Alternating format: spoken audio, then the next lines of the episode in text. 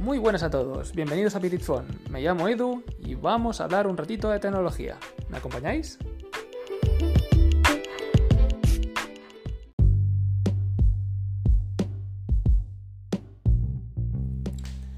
Muy buenas, vamos a empezar el séptimo capítulo de la primera temporada de Phone hablando del Volkswagen ID3 un coche que, según palabras de la propia Volkswagen, lo va a cambiar todo y que supone un hito comparable al del Volkswagen Beetle o el Volkswagen Golf en sus respectivos momentos.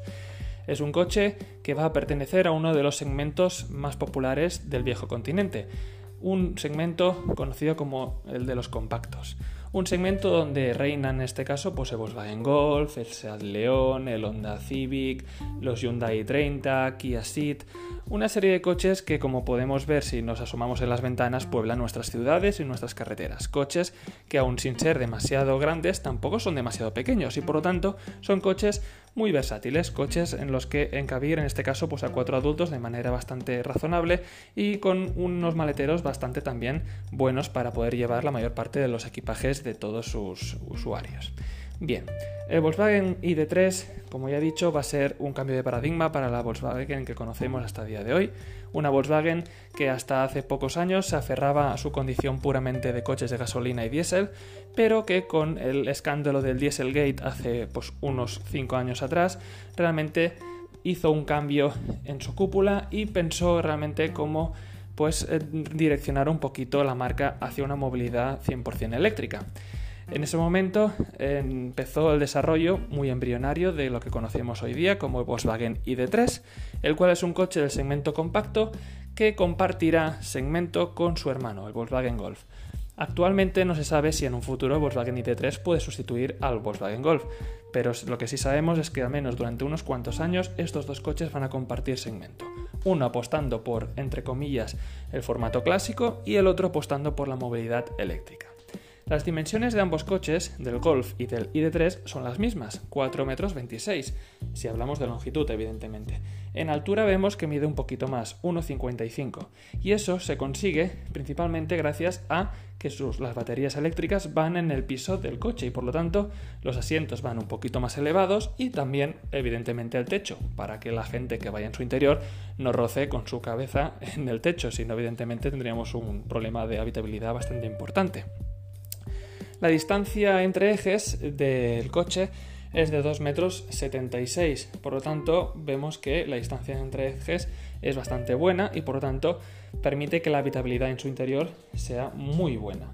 Realmente es un aspecto que hasta el día de hoy eh, los eléctricos no habían destacado nunca, porque como la mayor parte de los coches eléctricos que pueblan nuestras carreteras eran meras adaptaciones de coches, digamos, térmicos, en coches eléctricos encabiendo en su interior una serie de baterías, pues tanto el maletero como el propio espacio interior se veían repercutidos negativamente. Sin embargo, al desarrollar un coche eléctrico desde cero, se permite pensar un poquito el cómo distribuir todos los elementos de su interior y eso repercute evidentemente en que los pasajeros que vayan en su interior no noten tantas estrecheces y los maleteros y el espacio de las piernas y demás de los pasajeros no se vean realmente eh, no se vean alterados negativamente. Eh, en este caso hablamos de que el coche presenta un diseño muy fresco, muy innovador, realmente se sale un poquito del canon o de las pautas de diseño típicas de su marca, de Volkswagen. Es una marca que históricamente ha presentado diseños poco, ah, digamos, arriesgados. Es una marca que siempre ha tenido unos diseños pues más bien atemporales, no quiero llamarlo aburrido o soso, porque creo que tampoco es la palabra que mejor lo define. Una cosa buena que tienen sus diseños es que no envejecen porque realmente no presentan grandes estridencias, cosa que por ejemplo sí que se le puede presuponer en este caso pues, a un coche italiano, un coche francés, con diseños más barrocos, más recargados, que quizá en un primer momento llaman más la atención o entran más por los ojos, pero con el tiempo resultan ser diseños que empeoran con el tiempo bastante más que un coche con un diseño más clásico. Pues bien, el ID3 aún sin ser tampoco arrollador en, atrevimiento, sí que apuesta por una línea de diseño algo más, lograda en mi, en, en mi modo de ver, ¿no? Un diseño mucho más joven, más fresco, muy anguloso, con unos colores muy vivos que realmente le aportan pues a su angulosidad pues una serie de, efectos con la luz muy, muy, muy bonitos. como ya digo, muy arriesgados tratándose de Volkswagen. Tanto los faros delanteros como los traseros apuestan 100% por el LED, con unas formas muy atractivas.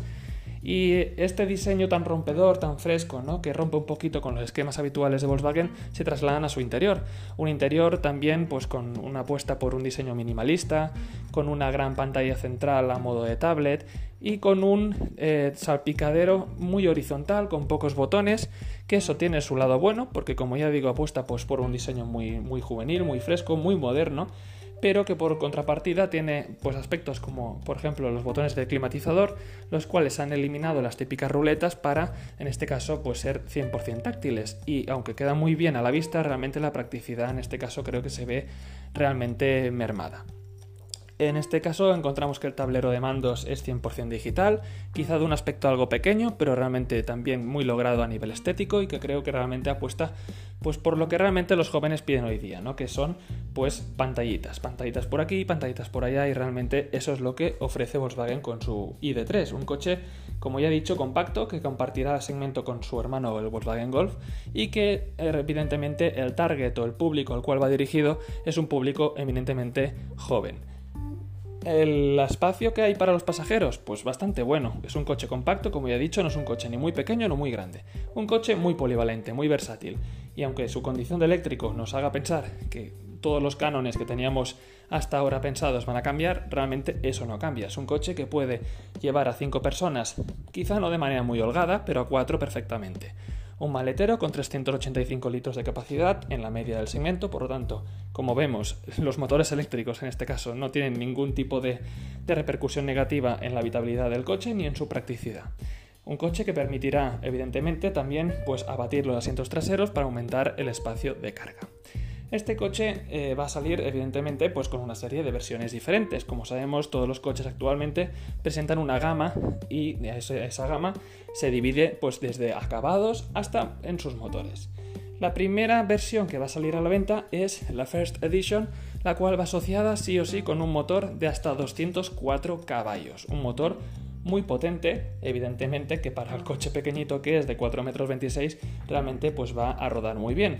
Un motor que evidentemente por su condición de eléctrico también el par es instantáneo y por lo tanto la patada que va a tener el coche va a ser bastante buena. El ID3 puede equipar en este caso pues llantas de 18, 19 o 20 pulgadas, por lo tanto vemos que la apuesta por la estética es total. En este caso encontramos que el coche presenta una autonomía, cosa que no he dicho, de 420 km de autonomía, gracias, disculpar, a su motor de 58 kWh una autonomía bastante buena tratándose de un coche eminentemente urbano y por lo tanto vemos que en este caso pues el coche no se va a quedar realmente tirado a las primeras de cambio. Eh, encontramos pues que bueno que evidentemente pues como coche eléctrico que es encontramos que todos los mandos son táctiles incluso los del propio volante y por lo tanto bueno es una cosa que muchos nos tendremos que acostumbrar. Como ya he dicho anteriormente con la climatización creo que es un aspecto que evidentemente queda muy bonito, que entra muy bien por los ojos pero creo que la condición práctica de un coche nunca se debería perder por mucho que estéticamente sea mejor. Pero bueno, eso es otro tema, que me voy.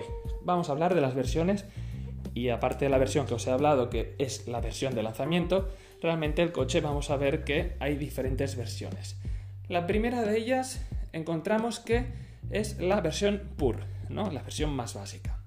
En este caso va asociada a un motor de 45 kWh, es decir, es la batería de menor capacidad, Después encontramos el Pro, que estaría en este caso con una batería de 58, igual que la versión que he comentado de lanzamiento, y el Pro S con una versión de 77 kWh. Es decir, encontramos tres baterías, una de 45, otra de 58 y otra de 77.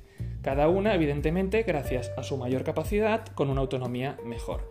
En este caso, la más baja, con 330 km de autonomía, la intermedia, es decir, la Pro, con 420, y la Pro S, con 550 kilómetros según el ciclo VLTP. Por lo tanto, bueno, autonomías bastante buenas, teniendo en cuenta, como he dicho, su condición de coche urbano, aunque evidentemente quien utiliza el coche para salir más bien pues, pues por carreteras secundarias o incluso por coger autopista, las versiones con baterías de mayor dimensión serán mucho mejores. En este caso, el coche parte de una nueva plataforma de Volkswagen conocida como EMEB, MEB, la cual pues bueno, se utilizarán todos los coches que vayan apareciendo a, partir de ahora pues para completar un poquito esta gama conocida como Volkswagen ID. En este caso tiene una suspensión multilink con frenos de tambor para ahorrar peso.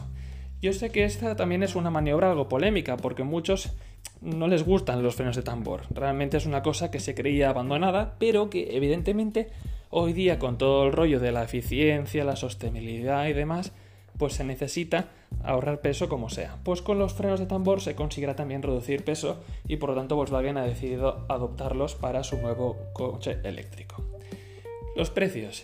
Tema espinoso donde los haya. Evidentemente sabemos que los coches eléctricos son bastante más caros a igualdad de precio, a igualdad de equipamiento, disculpar, respecto a un coche térmico a hoy día. Sí es verdad que van bajando de precio poquito a poco y que este Volkswagen ID3 realmente ya lo vamos a encontrar por debajo de los 30.000 euros la versión más básica. Sin embargo, si vamos subiendo de versiones, encontramos que el acabado Pro, el intermedio, en principio no debería llegar más allá de los 36.000 y por lo tanto vemos que bueno, que ya un acabado intermedio bien equipadete por menos de 36.000, un coche compacto con su condición 100% eléctrica y con un diseño y una serie de tecnologías que hoy día no las encontramos en otros coches de la marca, pues ya no, se nos antoja un diseño, hay un diseño, un precio tan descabelladamente alto como anteriormente nos pasaba con casi todos los eléctricos que se vendían en el mercado. Por lo tanto, bueno, vemos que Volkswagen lo apuesta ya todo al eléctrico, eso no quiere decir que vaya a abandonar su gama más clásica, pero que la apuesta de la marca de Wolfsburgo es una apuesta pues realmente interesante, una apuesta a un cambio que realmente toda la industria automovilística está adoptando, algunas marcas con mayor ímpetu, algunas menos, pero vemos que realmente la que puede dinamizar un poquito el viejo continente, es decir, Europa, es Volkswagen. Sabemos que el grupo Volkswagen es un grupo muy grande, que no solo engloba Volkswagen, sino que tiene muchísimas otras marcas como Seat, Cupra, Audi, Skoda, Lamborghini, Bentley y muchísimas otras, como Ducati en el caso de las motos, y por lo tanto el hecho de que un grupo automovilístico como Volkswagen se anime realmente pues, a dar este cambio en su estrategia apostando pues, por los coches eléctricos es algo a tener en cuenta. El ID3 será el primero, pero le acompañarán a lo largo de los próximos años una extensa gama de coches eléctricos. El que seguramente va a aparecer primero después de este pequeño compacto es el Volkswagen ID4. El ID4 será un, sub, cosa que actualmente pues, va con la tónica del mercado, es un segmento que realmente está de moda y por lo tanto pues, se tiene que apostar por él también. Será un coche de mayor tamaño y del que de momento, salvo algunas imágenes que ya corren por internet y que podríais ver si realmente buscáis un poquito, bueno, pues salvo algunas imágenes poco se sabe. Sin embargo, sí que va a ser un coche que realmente creo que igual que este ID3 va, va a ser un superventa y Volkswagen, gracias a estos productos, se va a posicionar de manera bastante buena en el mercado de los coches eléctricos.